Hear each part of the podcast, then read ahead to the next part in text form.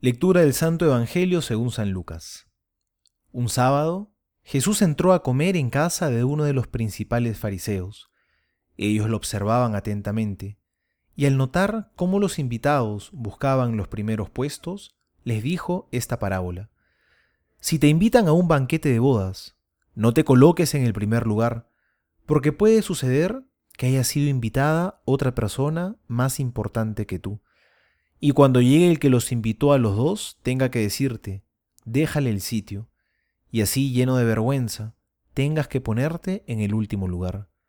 Al contrario, cuando te inviten, ve a colocarte en el último sitio, de manera que cuando llegue el que te invitó te diga, amigo, acércate más, y así quedarás bien delante de todos los invitados. Porque todo el que se ensalza será humillado, y el que se humilla será ensalzado. Palabra del Señor, gloria a ti, Señor Jesús.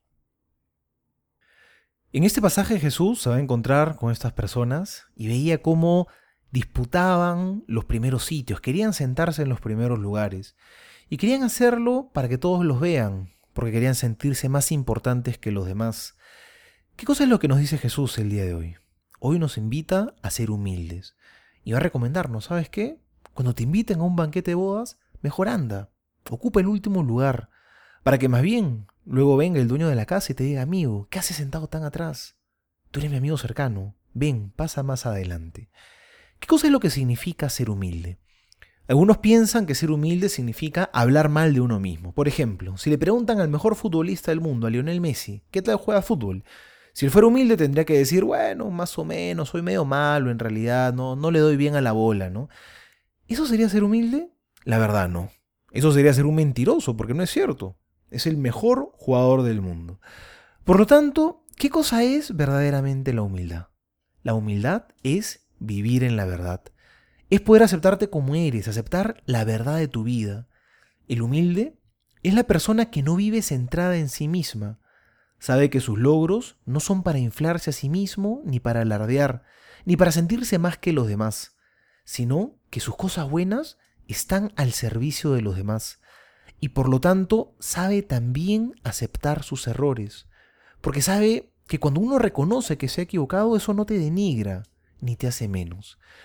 Por eso Jesús, al final del pasaje, va a darles la gran recomendación contra la soberbia, va a invitarlos a la generosidad y va a decir, tú cuando organizas un banquete, no invites a tus amigos, conocidos, parientes, ni a los ricos ni a los principales de la ciudad, Invita, si no, a los que no te puedan devolver el gesto, a los pobres, a los lisiados, a los ciegos, a los que no te puedan pagar de vuelta.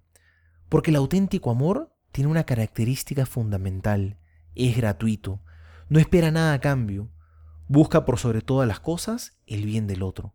Cuando tenemos un corazón generoso, nos libramos de la soberbia y aprendemos a ser un poquito más humildes, porque no nos estamos buscando a nosotros, sino que la persona generosa está mirando al otro, quiere el bien del otro y por lo tanto no tiene que estarse inflando a sí mismo. Hagamos las cosas, pero no nos pongamos a nosotros al centro, no nos estemos contemplando tanto a nosotros mismos. Hagamos las cosas por amor al prójimo y por amor a Dios. Y si fruto de eso recibes una retribución de este mundo, alégrate si la gente te felicita y te aplaude. Pero no te olvides que el premio más grande es el que Dios nos promete en el reino de los cielos.